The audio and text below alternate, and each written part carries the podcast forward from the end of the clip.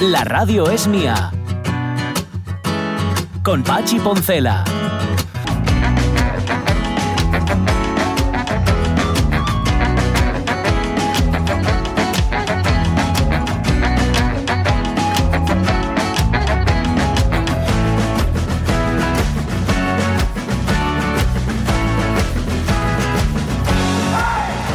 Las 11 y 8 minutos de la mañana, fíjate que hablando de las calaveras, de las huesas, de las capillas hechas con huesos, que hay unas cuantas, no solamente, nos hablaba la ABU de esta que hay en Praga, eh, yo me puse a mirar las que hay en Portugal. En Portugal hay un par de ellas, una es en Évora y la otra está en Faro, y, y servidor conocerá de Faro por haber ido al Algarve más de una vez. Y entonces, claro, de, de ahí, de Faro, pasé al resto de poblaciones del Algarve y entonces me fui a Tavira, Ría Formosa, me fui a Lagos, tal, y entonces empecé a mirar y entonces dije yo, esto llegué que necesito vacaciones. Esta fue la conclusión a la que llegué porque empecé a mirar fotos y empecé a mirar tal y dije, tengo que, tengo que ir de Qué vacaciones. noche más mágica pasé yo en Tavira. Tavira es que es un sitio mágico, es un sitio precioso. Te diré que acabé durmiendo en un palomar. Sí, Sí, con, con palomas o sin ellas. sin ellas. Sí, menos mal, menos mal. Bueno, no puedes dar más detalles, ¿no? No. Ahí lo vamos a dejar. Vamos a dejarlo. Tavira es un sitio maravilloso, se mide por donde se mide. Fíjate que en Tavira encontré yo uno de Gijón y uno que había sido cuñado mío. Es que es que, ¿qué cosas tiene la vida? No lo encuentro, no lo encuentro por Gijón. Tanto nadar para chocar en la orilla. No lo encuentro por Gijón y de repente digo yo, coño, Alfredo, ¿qué, haces aquí? Ahí en Tavira, comiendo helado. No estaría en esperando en un palomar. No, no, no, no. Yo a ese Palomar no subí, ya os lo digo, y ahí no tuve nada que ver.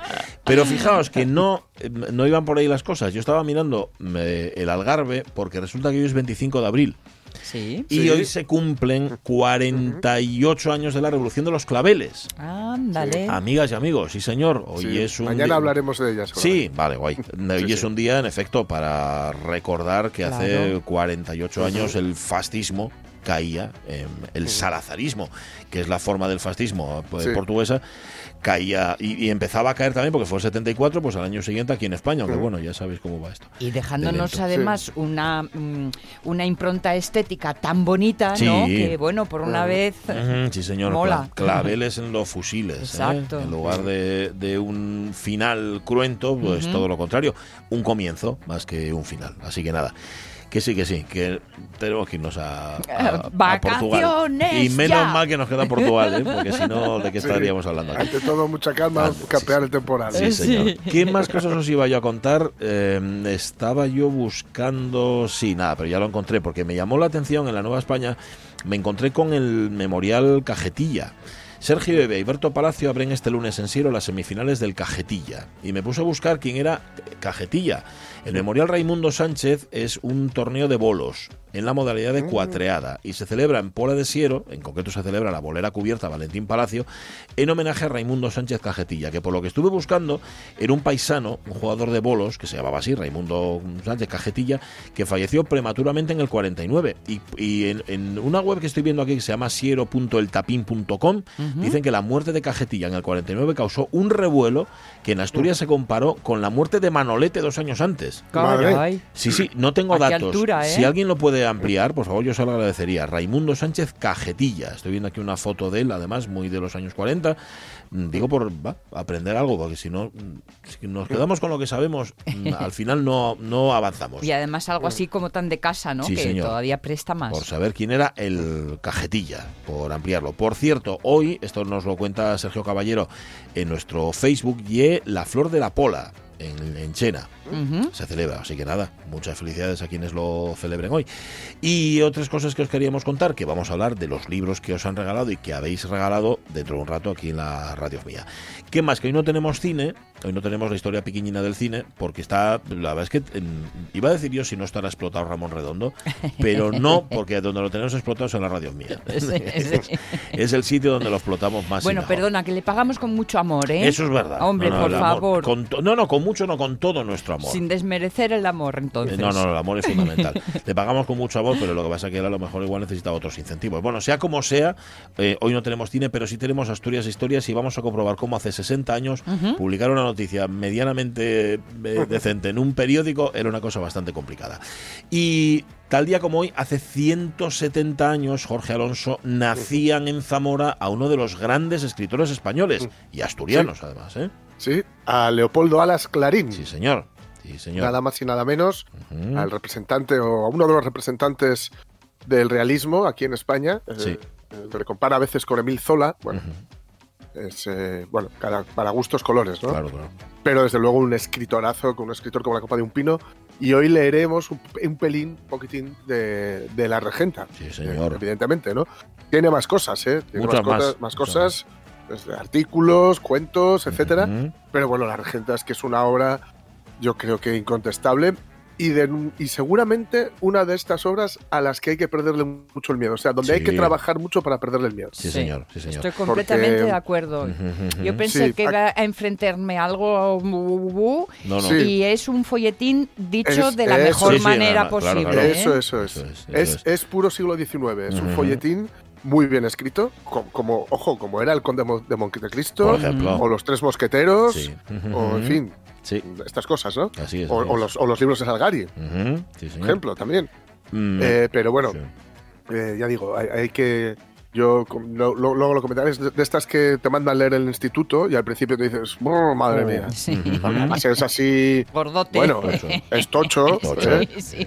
es tocho, pero, pero bueno, ya leeremos un poquitín y desde luego es, es para celebrarlo y la, y la regenta es para reivindicarlo. Sí, sí, señor. Eh, quien no, quien le tenga un poco de miedo o mucho miedo a la regenta, yo le co- aconsejaría empezar por los cuentos cortos. Los cuentos de Clarín son fabulosos, Ujú. buenísimos, buenísimos. Que a lo mejor son menos conocidos que las obras largas, eh, pero merece mucho la pena. Además Digo, hay recopilaciones bastante chulas Sí, de, él, de- claro. de cuentos, digo, ¿eh? baratinas también, con sus grandes sí, sí. éxitos de. En su momento, no sé si, si la nueva o el comercio dio incluso Ajá, una, una- un libro que recopilaba los cuentos. los cuentos de Clarín. Pues está Yo lo tengo por ahí. Bueno, pues luego hablaremos de Clarín, que nacía justamente hoy, lo nacían, como él mismo decía, lo nacieron en Zamora hace 170 años. Em, y tenemos que completar la revista de presa. ¿no? Hemos descubierto en la revista de prensa de hoy el lado humano de Cristiano Ronaldo, ese hombre. Eh, también hemos redescubierto a Mike Tyson, que no vemos que no está aplacado, ni mucho menos. Sabemos que puede haber fugitivos en nuestro vecindario, pero nos da exactamente igual. Pero la buena noticia, la Igual noticia, somos nosotros igual somos nosotros. Hay, que- hay que mirarlo, sí señor. Eh, y a lo mejor hay un fugitivo y hay un manco. Ya sabéis que el fugitivo. El loco soy yo, que cantaban los bravos. Sí, Sí, señor. Sí. Sí, señor. Bueno, pues eso. eh, vamos a.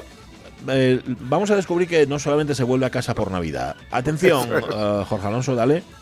Don Juan Carlos regresa a España. Ay. Primera parada, San Xenxo, 10 de junio. Tú ahora puedes hacer una gira por Soria y te forras. Y te forras, hija de la puta. ¿Pero qué viene? ¿De gira entonces? ¿Como Paca Carmona? Sí. sí, sí.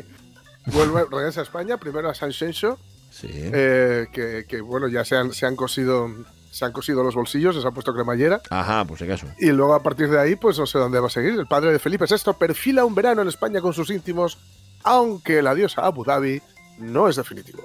Ajá. O sea que Abu Dhabi va a ser un poco lo que va, lo que es el Sí, campamento sí. base y luego a partir Abu de Dhabi, ahí. Abu Dhabi. a, a Bueve. Y luego se va a andar moviendo por aquí por España. Sí, sí. Pues bueno, no está muy rumboso el hombre para moverse, pero Ya, ya, pero lo moverán. Lo moverán. lo moverán, lo irán, lo irán moviendo. Llevando. Y, y nada, oye, que bueno, ya sabéis que la fiscalía retiró todos los em, todos los cargos, con lo cual puede moverse libremente por- Totalmente, por, por totalmente. país. Sí, sí, señor, sí, señor. Lo tiene fácil para moverse Mm. le- legalmente hablando. Eso es Sí, sí, físicamente sí, ya es Eso es, sí, sí. Eso Además, porque, mm, quiero decir, eh, porque íbamos a sospechar por parte de la fiscalía cualquier tipo de, No. de trato de favor. No, ¿A quién? ¿A don No. Juan Carlos? ¿De Borbón? ¿Acaso es rey emérito o algo así? ¿O Claro, acaso fue rey de nada, España nada. en algún momento? ¿Acaso se apellida Borbón? No. ¿Eh? Claro. No, no, ¿eh? No, por ahí no, por ahí no vamos bien, Jorge Alonso, ¿eh? no, a ver si me he tenido que, que enfadarme. Bien, pues nada, que le vaya muy bien. Sí, seguro que, Sí, seguro que se lo encuentra. Reflex. Seguro que se lo encuentra Itana Castaño. Seguro que, le pone ojitos. Fijo, fijo. Hubo un paisano con una mascarilla, miróme, ¿qué tal? Y, y yo saludé, fijo, fijo que se encuentra con Juan ¿Qué pasa, Carlos. guapo? Con Juan Carlos. Bueno, em, atención, atención, porque no nos Sí. vamos muy, muy atrás. Dale al siguiente titular. Pago Hertelfelder. Perdón. Pablo Hertel- Hertelfelder. Herfelder. Herfelder, es que Sí. tiene un apellido muy complicado. Sí. Pablete, dos puntos. Le prometía a la hija de Franco defender el legado de su padre. Ajá, No le dejen solo en este trance. Es un héroe nacional. Ajá, estamos. es un héroe nacional. ¿Quién es Pablo Hertfelder? Pues es, eh, bueno, es un tipo, Señor. un, un guaje que tenía una relación con los, con los Franco, o que tiene una relación con los Franco que va más allá del deber, Ajá, ajá. y que es, es valedor de la vida y de la familia de Franco, dice. Ah, muy bien. Tiene 24 añinos, ¿eh? Ujú. Por eso es valedor de la vida de la familia de Franco, claro. Ya, claro, porque desconoce tal vez muchas cosas. Le pilla muy chaval. lejos y seguramente no ha leído lo suficiente Ya. o no ha hablado con, con toda la gente. En fin. Y él exigió al loro, exigió al Tribunal de Estrasburgo la reinhumación en Cuelgamuros. Ajá, o sea, que, lo, decir, que lo devuelvan a- allá. ¿no? Eso es, eso es, que le hagan otro traslado, otro traslado más y que lo más- va va a viajar más de muerto que de vivo. Y que, lo, y tal. Evidentemente, el Tribunal de Estrasburgo, pues creo que lo ha puesto, lo ha apuntado una barra de hielo que tienen para estos casos. Sí, grande. Pero bueno, ahí está Pablo Hertlef- Hertfelder. Hertfelder, en efecto, que este hombre parece ser, por lo que estoy leyendo aquí, con 20 años, pues tiene- Sí. ti- es de- dices tú del 98, tiene 24 años ahora mismo, Mm. con 20 años ya dijo que Vox le quedaba muy a la izquierda y decidió Bueno, salirse oye. de Vox, ocupó cargos en Vox parece ser y en el 2018 pidió salirse, en el año 2018, ¿eh? Estamos hablando. Llamando, y como, vamos, salió ahí, disidentes. Disidentes, en efecto, este era, este, Sí. este era del brazo del. Frente Judaico Popular al Frente Popular de Judea. Sí, señor, sí, señor. Bueno, está hablando de Carmen Franco. Es que estoy leyendo Sí. la entrevista que le hacen en La Razón. Habla de Carmen Franco y Polo diciendo una mejor adelantada a su tiempo, verdadera Dalí de la libertad y la nobleza de amar a España. Ajá. Mm. Toma ya, ¿eh? Era muy amigo, parece ser, en efecto, de la hija de Franco. Y bueno, Sí. cuenta aquí cómo la conoció. Te reconoces franquista. Bueno, hay que leer esta entrevista, pero con los ojos así como, como si estuvierais viendo el plus codificado. No vaya a ser que luego os dé algún tipo de, de fotosensible, de epilepsia fotosensible, Sí, sí, y nos echéis la culpa a nosotros, ¿vale? Que lo miréis con mucha calma. Bien, nos queda un titular, vamos a rematar. Sí. ¿vale? Para mejorar tu dieta, olvídate de tomar café después de unas lentejas. Claro. Y de beber albóndigas. Sí, señor. O sea, nada de tomar café después de unas lentejas. No, tampoco un chuletón o una ensalada de alubias. Ah, Las combinaciones de productos, dice la noticia, son tan importantes como los propios alimentos si lo que buscamos es llevar la vida sana. Han descubierto la piedra filosofal. totalmente, totalmente. O sea, después de unas lentejas no puedes, no debes tomar café, pero tampoco un chuletón, pero tampoco una ensalada de alubias, pero tampoco nada de todo eso. Porque uno- unos nutrientes se, se anulan a otros, Ah, exacto, y entonces, Claro, pues y lo por- que haces es ser redundante. y, y- y que, mm, por ejemplo, ya que hablas de las lentejas como ejemplo, Sí, las, me gustan. las lentejas tienen mucho hierro, Sí. pero para que se de- te mm, fije en el cuerpo, Sí. lo ideal es tomarlas con vitamina C. Ah, Mm. ¿Eh? o sea que tienes que tomar, por ejemplo, si Pues- tomes una, un, unas lentejas y luego un vaso de zumo, o- Eh, en la fruta de, postre Vale. o en las propias lentejas poner pimientín rojo. Ah, vale, sí, sí, en mi casa siempre. claro. Se pone pimiento rojo, se pone puerro. Por ejemplo, las Mucho. lentejas con arroz blanco, que era un clásico, ¿no? Sí. Cuando eras pequeños no os daban eso. Sí, sí. Pues también Sí, sí, sí. consigues tener que se cubren, son complementarios, Ah. ¿eh? y entonces tienes todos los elementos que necesitas, lo que le falta a uno lo tiene el otro. Eso se decía, Mm. en mi casa se decía, de, si tomas las lentejas con arroz blanco, y como si tomaras un filete. Cierto, porque Con lo cual no tienes, gastaban en filetes. tienes todos los elementos necesarios para la creación de proteínas. Ah, vale, vale, todos vale. los Mira, aminoácidos. le, le han, le han tenido que hacer una, una dieta a mi, a mi hermano Nacho, el de Ferretería Los Ocallanos Blancas número 6, Sí. que, que le hubiera encantado a, a Sonia poder hacer todo ese, ese encaje de bolillo. ¿Por qué? ah, claro, claro, Porque- por encajarlo, ¿no? Claro, porque es por un tema que si de diabetes, luego por otro lado el corazón, luego por otro lado no sé qué. Entonces la que valía para una cosa no valía para la otra, la que para la otra no para la de más allá. Uf, vaya lío, ¿eh? Pobre. Y es un lío de, un lío de dieta que, vamos, que, que- hacer el menú ha sido extremadamente difícil. ¿Hubieras disfrutado ahí, Sonia? Sí, Vamos. seguro, seguro. Pues mira tú. Que es muy complicado, sí, sí. Yo deberían ya ponerse de acuerdo, ¿eh? Mm. Porque ya mm, hace unos años, lo decía mi madre lo de las lentejas con arroz, Sí, pero seguramente sí, sí, que sí. después de que lo dijera mi madre, ya se decía otra cosa completamente distinta. Ya ahora cambia mucho, ¿eh? No Sí. sé, deberían de ponerse de acuerdo. Bueno, oye, las, nuevas realidades van haciéndote cambiar de opinión. Será ¿no? eso, no sé. de Entonces, siempre la ciencia avanza, que es una barbaridad. es una Una barbaridad. y todo lo demás, pero ya no sé si comer pescado azul, si no comerlo. Por cierto, ahora que estamos en época de... Azul y pequeño. ¿Cómo? Azul y pequeño. Bien, eso Ese mejor. es el fetén. No comer eh, pescadón. Es que a mí los pescadones grandes, Sí.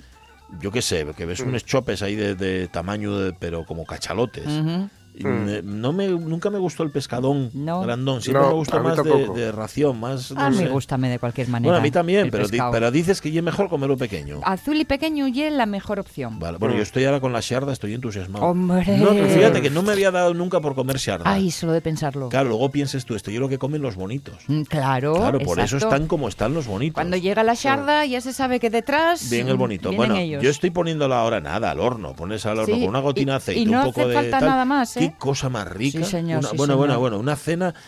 Madre- cachis, bueno, las cachis. 11 y 23 minutos Sí. de la mañana. Gracias, Jorge Alonso. Luego nos vamos a hablar de Clarín. Luego nos vamos a también a Asturias Historias. Pero antes queremos hablar de libros. De libros. Facebook. Facebook. Dale al Facebook. Te pongas así, José Rodríguez. ¿De quién es este libro? Eso. Pues no sé, si lleva mi nombre, supongo que será mío. Ah, sí. Lleva tu nombre. Mm. Has puesto tu nombre en todos mis libros porque sabías que llegaría este día. Verás, mira, todos los libros sobre la muerte y el morir son tuyos. Y todos los libros de poesía son míos. Claro. El rechazo de la muerte es el primer libro que me Oh, compré. Sí. ¿Recuerdas ese día? Claro. Comprar libros sobre la muerte porque para él era un tema Era un tema importante. Era un tema muy, muy importante. Se hace, por cierto, al, al comienzo. Es que toda la película, cada vez que uno ve a Annie Hall, descubre nuevas nuevos enfoques. Se hace un mansplaining este que tanto, por Sí. desgracia, se lleva ahora y se ha llevado durante los últimos siglos. Woody Allen con Annie Hall, hasta que Annie Hall despierta, espabila y entonces él se da cuenta de que ah, ha hecho el tonto. Pero ya es tarde, ya se acaba la película. Entonces, pero es verdad, es el, yo soy el hombre y entonces tengo que explicarte que lo que es la vida. Qué cosa, ¿eh? Bueno, hablemos de libros, de los que habéis regalado coincidiendo con el día del libro o no. Dice Ataulfo Atila Morales, joder, yo regalé una edición barata del Tao Te Ching que pillé en Magazine, que pensaba que sería fácil de volver a comprar, pero no, no debe ser fácil traducir el chino. O sea, lo regalaste, era tuyo y quedaste sin él. Entiendo, Ataulfo. Pues nada, espabila para la próxima. Eso parece. El caberu, dice Berto Alonso Novoa, foi el fervinchu de Sidoro Villa Costales. Estoy con él, Berto. ¿Estás con él ahora? Estoy con el Fervinchu, sí. Sí, ¿eh? Es que ando... Hablamos de él aquí en la radio mía, ¿verdad? Sí, sí, y, y- y con la cosa de a ver si llamamos a Sidoro y que nos cuente un poco. Porque mm, lo que pasa es que no lo acabo de terminar porque ando mezclando unas cosas con otras y eh, de esos momentos en los que tienes cuatro abiertos y, no corre ninguno. No me nada. Pero el Fervinchu está muy bien, tiene muy buena pinta. Sí, ¿eh? No, no, a Alberto Gusto. Dice Manuel Reynoso, Sangre en la Cuenca, de Pilar Sánchez Vicente. Uno de los muchos. ¿Cuántos libros tiene ahora mismo Pilar Sánchez Vicente Uf. en las librerías? Y subiendo. Y subiendo. Dice Roberto Cañal, los libros préstame regalarlos a los mis nietos para ir enfrentándolos, enfotándolos, mejor dicho, en Yeer. A mí préstame más Mercalos, que me lo regalen, porque tengo el gusto un poco complicado para este chiflu. Eh, los últimos que merqué para mí fueron uno de Obelis y Asteris en español y en asturiano, y otro de Mortadelo y Filemón sobre las Olimpiades. No solo de noveles o ensayos vive uno. No, Pues señor. Tienes toda la razón. El cómic está ahí también para leerlo. Más, más, Más, Barce Gijón, el último libro que me regalaron fue Inés y la Alegría, de Almudena Mm. Grandes, me Ujú. encantó. Sí. El último que yo regalé, Patria, de Aramburu. Sí. Los que más disfrutéis, seguramente, Quizás los que más disfruté, Disfruté, ¿no? seguro. Seguramente Mujercitas, cuando era joven. Sí. Me hacía mucha ilusión cuando me coincidía San Jordi en Cataluña. En los hoteles me regalaban un pequeño libro y la rosa. Ajá, qué guapo. Sí. Yo, hay una cosa de la que me acuerdo que, mira, no lo hice este sábado, yo porque, bueno, porque tenía partido, porque por eso no lo hice, que era ir de librerías los sábados por la mañana. Ajá. Que en Gijón siempre hubo muchas librerías, todavía no existía la de Rafa, pero claro, ves a Paradiso, ves a Cornión, y ves, había tal, y prestaba, ir a mirar libros, compraba, siempre, siempre comprabas Hombre, pero una cosa el, tan guapa. el asunto, que si entras no sales indemne. No, totalmente. Carolina Garcinuño, los últimos que regalé yo a dos niños. Un par de Julio Verne por petición propia. Bueno. Y unos muy cookies de tela para un bebé que aún no le he podido dar. Pero bueno, Bueno. estará esperando ansioso el bebé. Por eso llora por las noches. Sí. Porque todavía no diste los libros.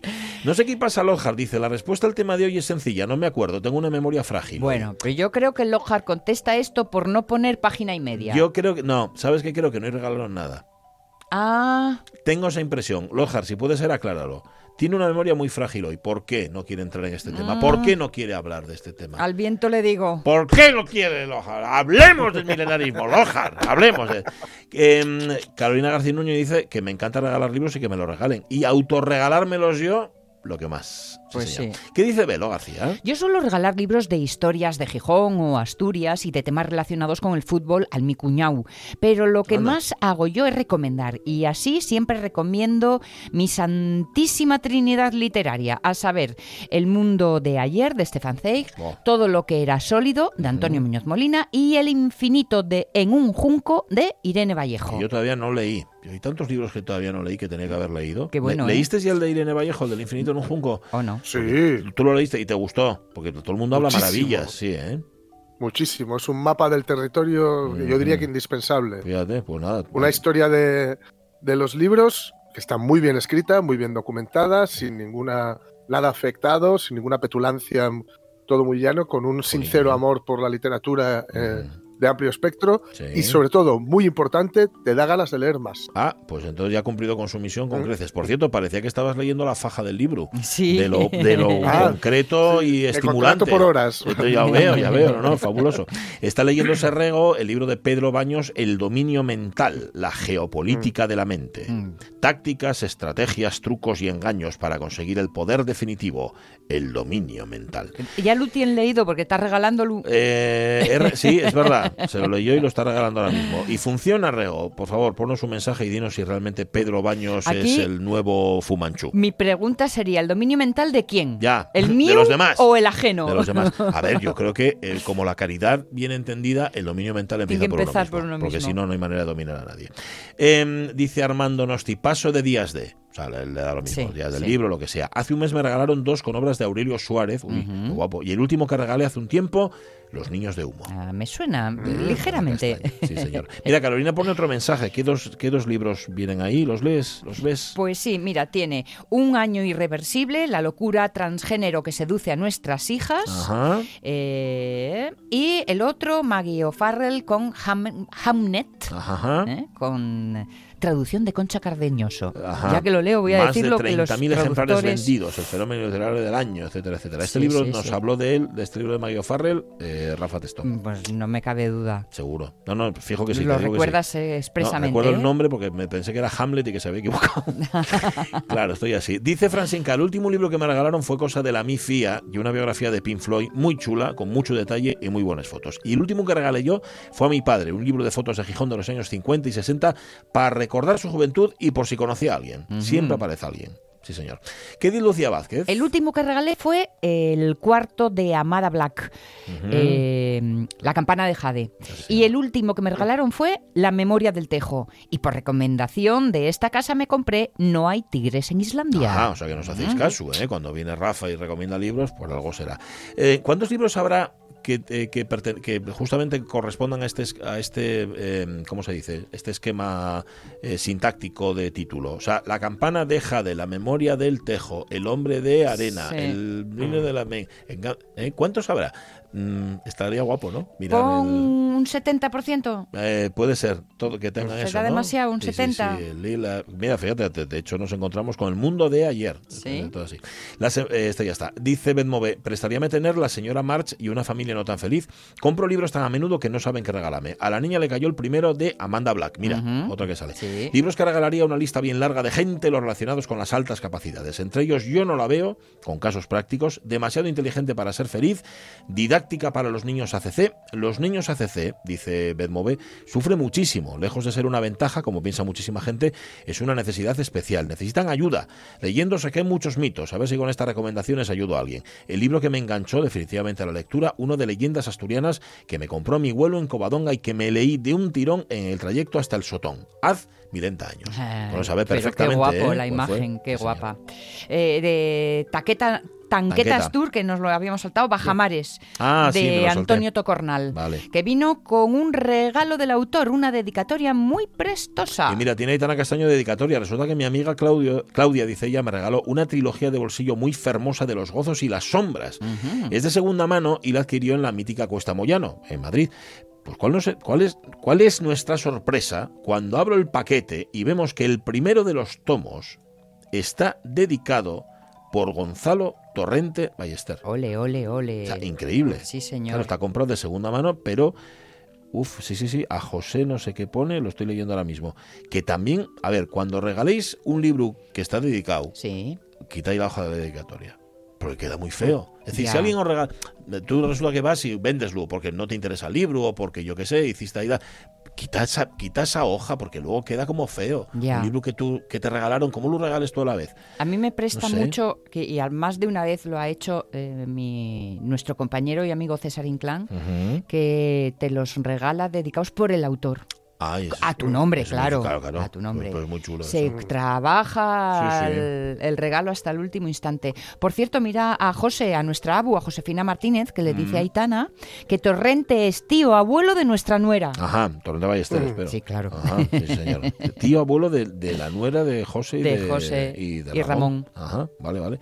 Em, dice Doña Bamba, yo estuve un año escribiendo uno y se lo regalé a todo el mundo que conozco, eso sí, en formato digital. Se titula El arte de cenar toda una vida, una fuente con patatas fritas, etcétera, etcétera. Y añade, y dar bien en la analítica. Es- Ese es el final fundamental. eso tiene, ese, te- ese- vamos, iba a ser un superventas total y absoluto, Sí, doña sí, Bamba. sí, sí. El Principito nos pone José. Eh, ¿Qué dice Geli? Geli El último García. libro que regalé fue a un tío mío que lee mucho y como lo operaron, pues eso. Eh, Roma soy yo. Si no recuerdo mal, el libro, ¿eh? Sí. Roma soy yo. A mí el que más ilusión me hizo, fue ya unos años, fue uno de Henderson, con una pila de cuentos ilustrados muy guapos. Y yo suelo regalarme a mí misma, que es la mejor manera de acertar. Ajá, ajá. Hay que leer, leer mucho, que ya es muy sano. Sí, señor, yo lo mejor que hay. Box S.A. de Miguel González, y Marta Barbón, Ana Isabel Rozada Jardón, el último que me regalaron, Cosas Nuestras, de Aitana Castaño y Alfonso Zapico. Me acabo de autorregalar Girl, Woman, Other de Bernardín, Evaristo, que. Mis tres últimos regalos, amigos, han sido El Corazón Helado y El Lector de Julio Verne, de Almudena Grandes, y Mujeres Errantes de Pilar Sánchez Vicente. Y eh, venga, el último de todos, Sergio Sergio Caballero, yo tengo un acuerdo con los míos, con los míos paz. Sí. Para Reyes siempre regálenme un libro en asturiano. Este año La Fuercia, de Jaime Martínez.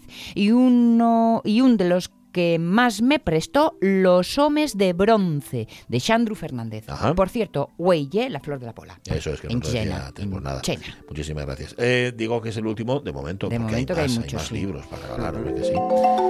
Mira, hay una recomendación que nos hace Begoña, oyente de la radio mía, que nunca pone mensajes, salvo que sean privados. Hay este viernes en Toma 3, en el Toma 3 de Gijón, recital de canciones de Sabina y más. Anda. A cargo de Linares Baeza y Cía, con auriculares para los asistentes, este viernes a partir de las 11 en el Toma 3, con una No jam si visteis- finalizar. ¿El qué? No sé si visteis el, la sorpresa del otro día. No soy yo eh, 100% sabinero, ni No, muy tampoco. sabinero, pero Ujú. tuve una sorpresa muy guapa y es que estaban. Eh, yo creo que la chica que canta con él, que se llama Olga algo, no recuerdo ahora, Sería algo o que cantaba con él, pues Olga- estaba en el Galileo, Román, la sala Galileo Sí. de Madrid, muy, mítica así para cantautores y todo esto, Sí. y estaban cantando canciones de él. Igual estaba por ahí Ajá. alguno de los guitarristas, ¿no? Porque sabéis que, que Sí. hacen estas cosas las noches sabineras, ¿no? Que no va él, pero canta canciones de él. Y en una de ellas, una, seguramente, bueno, una de mis canciones favoritas de, de él, que es tan joven y tan, y tan viejo, que es una canción muy, muy bonita, así que es un poco autobiográfica, agiográfica seguramente, más que autobiográfica. Seguramente. Eh, pues eh, apareció cantándola. Anda, así de repente. No estaba subió. anunciado y se tocó unos temas ahí y, bueno, dijo que iba a, hacer gira por, por España, por Latinoamérica y que se iba a sacar disco, que tenía la mitad. La mitad del disco. Bueno, Sí, que- así que nada, en cinco años Sí, me sí, yo creo que con calma. ¿Qué necesita ya Sabina? Ya está, Sí. está consagrado, ya totalmente. Vale. Eh, gracias, oyentes. 11 y 36 minutos a la mañana. Luego seguimos hablando de libros. No, luego no. Ahora vamos a hablar de libros, no. De un autor que hoy cumple 170 años. Ujú. ¿Quieres separar, José Rodríguez? Pues separa, separa, separa. La radio es mía. Con lo que a mí me gusta la música que nunca tuve un novio que cantaba bien. ¿Lo quieres creer?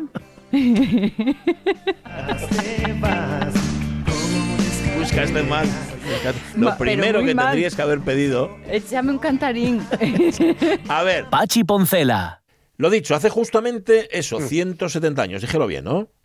Sí, Vale. sí, sí, sí, en 1852, Sí. en Zamora, en España, le nacen efectivamente a Leopoldo Alas Clarín, el escritor español. Dale a In a Sentimental Mood.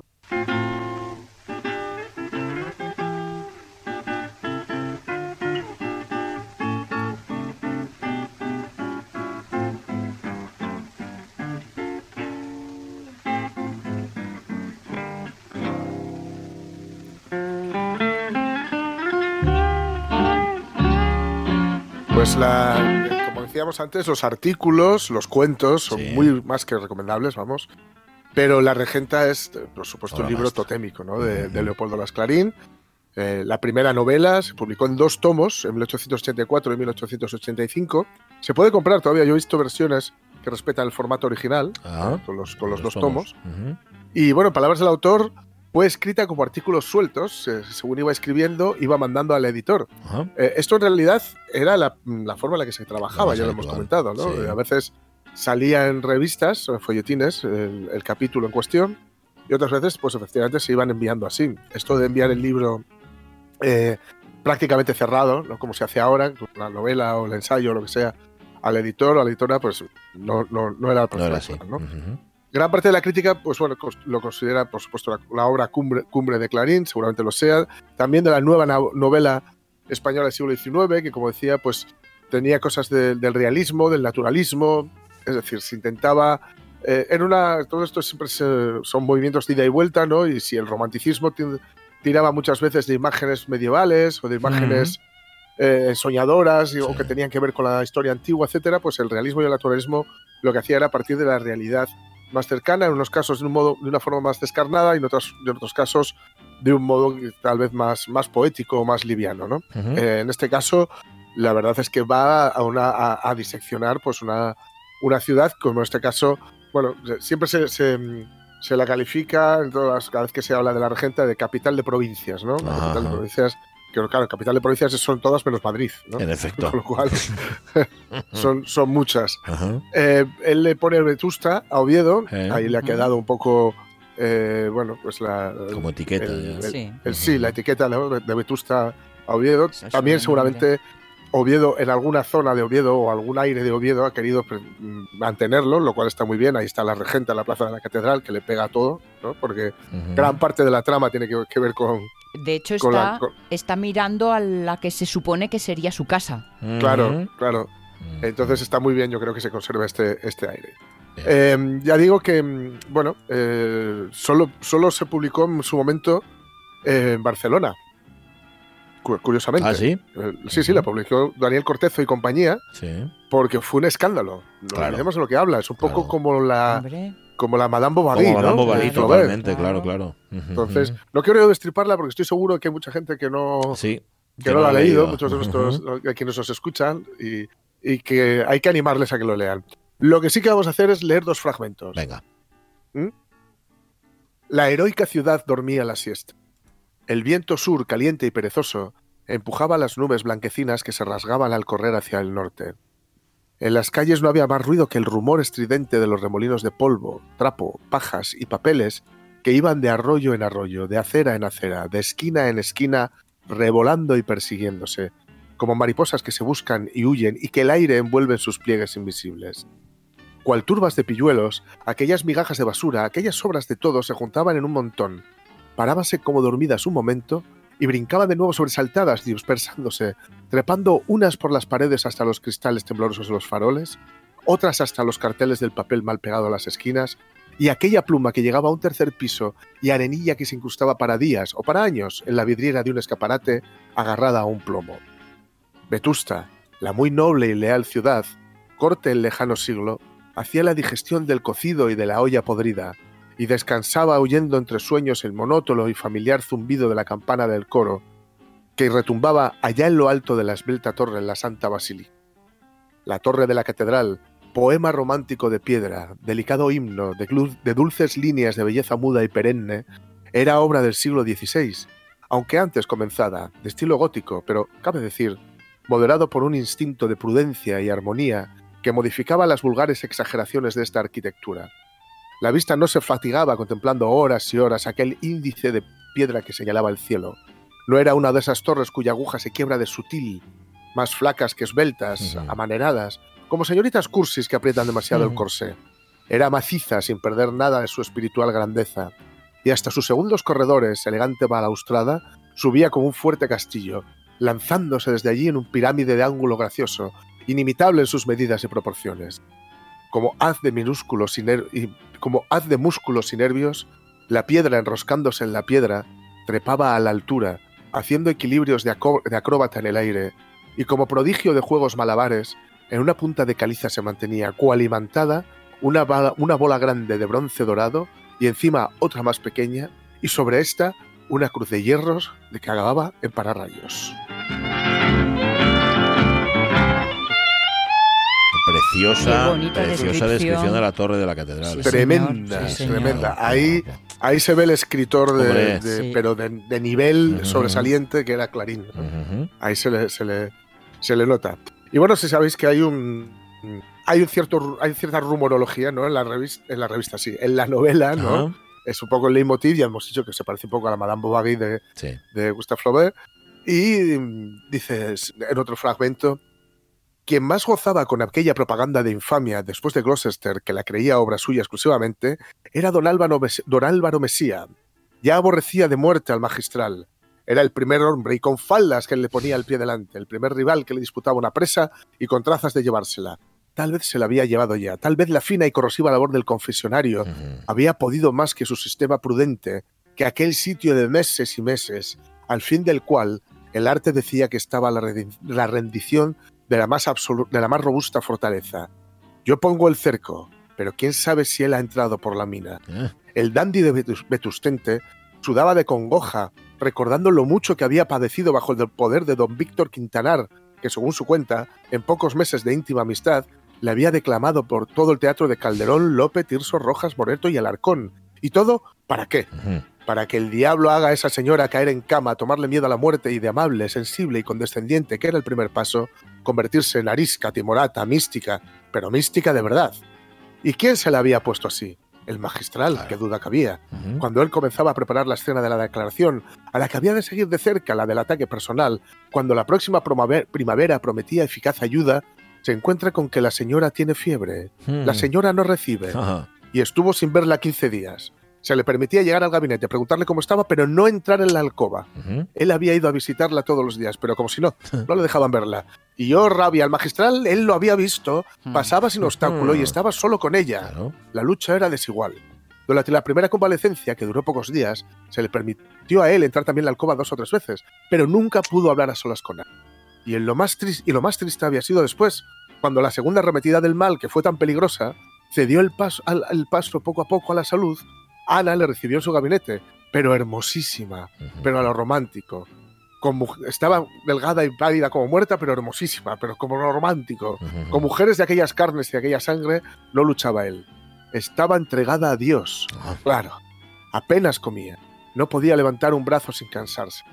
Don Álvaro calculaba, furioso de impaciencia, cuánto tiempo tardaría aquella naturaleza en adquirir la fuerza nece- necesaria para volver a sentir los impulsos sensuales, que eran la fe viva del Señor Mesías y su esperanza. Tardaría mucho. La rivalidad, rivalizan por Ana. Ozores, Álvaro Mesía, que en efecto era el dandy vetustense, Sí. y el magistral don Fermín de Paz, que era el cura que en la serie, en la serie es eh, Carmelo Carmelo, Gómez. Gómez. Carmelo Gómez, sí. Sí, señor, sí, señor. Por aquello Sí, de sí. que entiendas algunas cosas. Eso Que es. aquí se, se ve mucho el entre todos la mataron, ¿no? Y Sí. ella sola se murió. Sí, sí, sí. Ella estaba ahí que no se Porque sabe muy ahí están cada uno a lo suyo, sin pensar en, en los efectos que puedan tener en ella. Totalmente. Y ella también, pues bueno, con la cosa esta de estar atrapada en una ciudad. Bueno, ya digo, como Madame Bovary, ¿no? Sí. Y eso que, bueno, Madame Bovary estaba en un pueblín. Esta estaba todavía en Oviedo, que bueno, pues, tenía, más rollo. Carmelo Gómez y Aitana, ¿no? Y Aitana Sánchez Sánchez Gijón. Sánchez Gijón, sí. Porque. ¿quién era, ¿quién era el magistrado cuando la regenta era en Mapenella? El, no me acuerdo. No me acuerdo. Pero bueno, nada, podemos, podemos revisarlo si no queréis leer el libro, o sí, Mm. podéis leer el libro Sí. y luego ver la Mm. peli o ver la serie, Yo- lo que queráis. Yo ya os decía antes, en, en el instituto, que fue una de las peores épocas de mi vida con diferencia, Ujú. me mandaron leer la Argenta y fue una de, los de las mejores cosas que me pasaron con diferencia. Dale. Con estos mismos ojos vi ayer tarde al magistral y a la regenta hablar en el espolón. Es verdad, yo también los vi. De Paz iba con el arcipreste y la regenta con visitación. Es más, el magistral se puso muy colorado. Pues yo sé más que todos ustedes. El arcipreste ha pedido a Anita que cambie de confesor porque Mesía le pone varas a la regenta. Esto es demasiado. Joven, se puede murmurar, hablar sin fundamento, pero no tanto. Vaya por el magistral y el secreto de confesión. Pero tocar a la regenta Amigo mío, es usted un imprudente. Sí, señor, ciento. Pero son las chicas las que cotillean. ¿eh? Hombre, por supuesto, por supuesto. Esto no es cotilleo, esto es otra cosa. No, esto es información. Mira, os diré que para mí la regenta fue lectura de playa un verano. Ajá. Hasta ese nivel. Mm, ¿En qué? ¿Estabas en Tavira? Cuando lo de Palomar. Ah, hasta que no me cuentes esa historia. No, No, voy a parar, dar ya lo más sabes. detalles Pero ya me la contarás a mí. historia. 170 años de Clarín, nacido en Zamora, pero asturiano. Oye, Sí. un orgullo que Sí, sí. tenemos. Gracias, Jorge Alonso. 11 y 48 minutos de la mañana. Vale, un poco de Asturias Historias.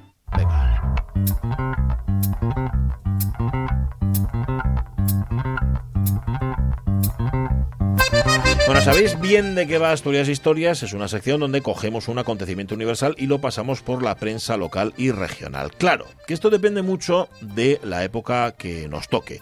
Según la época, los medios asturianos son más o menos informativos, sujetos como solían estar a las censuras de cada régimen, del régimen correspondiente. Cuando esto pasaba, es decir, cuando, hay- cuando hay tan poca información, el espacio ya no era informativo. Entonces se llenaba de qué? Pues de, de- de- de sandeces, fundamentalmente.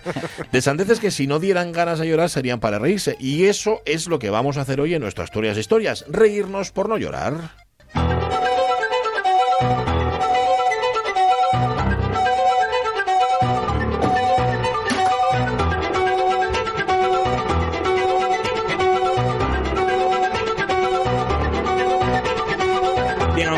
Vista pueda parecer que no es así, esta sección se rige por cierto orden e incluso lleva algún método. ¿eh? Bueno, pues hoy no, hoy no. Más que nada porque hay tanto titular chorras y tanta noticia intrascendente en este 1962 que si reparáramos en Pelu no comeríamos gochu. Así que voy a sacar unas cuantas. Sácalas, cerdo. Voy eh, a sacar unas cuantas noticias, quiero decir, unos cuantos titulares. Eh, Preparado, Jorge Alonso, vamos allá. Advertimos que todas estas noticias aparecían sin mucho orden y concierto en primera página.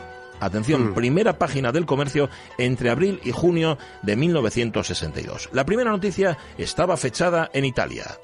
Permanecerán encerrados en una cueva hasta que pierdan la noción del tiempo. Entre los científicos hay un sacerdote de 80 años. Es que no hay por dónde coger ese titular. Aparecía en primera página del comercio, pues no lo sé, en abril del 62. ¿Para qué lo hacían? ¿Para qué se metían en la cueva? Hemos preferido no indagar. Mira, otro titular de primera. Va. Nieve de colores en los Alpes. Sí, titular de primera. A ver, parece ser que esto era un fenómeno normal y corriente. A las nieves de abril les añadías el polvo del desierto o... ¡Voilà! El toque genial del chef. Eso es, y te salía nieve de colores en los Alpes, ni más ni menos. A ver, que sí que había algún titular de importancia. Por ejemplo, salían las noticias con pruebas nucleares yanquis, salía, por ejemplo, el vuelo del Ranger 4 hacia la Luna, pero es que al lado justo nos encontramos con esta insensatez. Dice que enseñó a hablar a un chimpancé, un domador de Caracas. Es que esto así. El titular es mucho más grande que la noticia. De hecho, el titular ocupa tres líneas, la noticia ocupa uno, dos, tres, cuatro, cinco líneas. Así que nos quedamos sin saber cómo lo hizo este señor de Caracas para que su chimpancé hablara. Bien. Mira, por seguir con animales, esta es en Austria. Una serpiente en el motor. Noticia de primera página, ¿eh? Parece ser que la bicha que merecía esta primera página medía nada menos que un metro. Telita, ¿eh? ¡Guau! Se había metido en el coche de un austriaco y parece ser que para el comercio esta era noticia. Y ahora... Costumbres milenarias. Sí, señor. Vamos con el siguiente titular. Los japoneses son malos maridos. Solo salen con sus esposas una vez al mes. Ajá, una vez al mes solamente. Mientras esto ocurre en Japón... Los zapateros italianos han creado un modelo para bailar el twist. Ajá, noticia de alcance solamente superada por esta otra. En Sudáfrica... Un ciego roba un coche. No se quedan atrás haciendo titulares en New Hampshire, Estados Unidos. Escribirá a máquina con la lengua, un enfermo de la polio. Aunque para noticia que merece estar en primera, esta. La esposa del jefe del Estado, el Centro Asturiano de Madrid, inauguró una maqueta. ¿Me estás vacilando, Renacuajo? Que la esposa del jefe del Estado inaugurara una maqueta era noticia de primera página en el Centro Asturiano en Madrid. Cuidado, ¿eh? A ver, que ya te digo, no hemos leído, no, no sabemos de qué era la maqueta, igual resulta que era de algo, pero no me parece. Bien, el 3 de mayo de 1962, seguimos rebuscando en la prensa, terminó con un sustín. Esta madrugada se sintió en Gijón un temblor de tierra. Fue claramente perceptible en distintas zonas de la ciudad. También en Galicia y en Oviedo sintieron la sacudida. Bien, en concreto, el terremoto este, o el temblor de tierra, se dejó sentir a las 0 horas 30 minutos, sobre todo, claro, como suele ocurrir, en los pisos altos. La cosa duró solamente unos segundos y lo notaron especialmente los muebles y las lámparas. Lo que es emergencias, emergencias no hubo ni una. Puestos en contacto con los bomberos para conocer si había sido precisa su intervención, nuestra pregunta fue la primera noticia que del temblor llegó al benemérito cuerpo. Vamos, que los bomberos no se habían enterado de que había habido un terremoto en Gijón. Vamos, que... Aquí no hay nada que ver. Dispersense. ¡Vamos!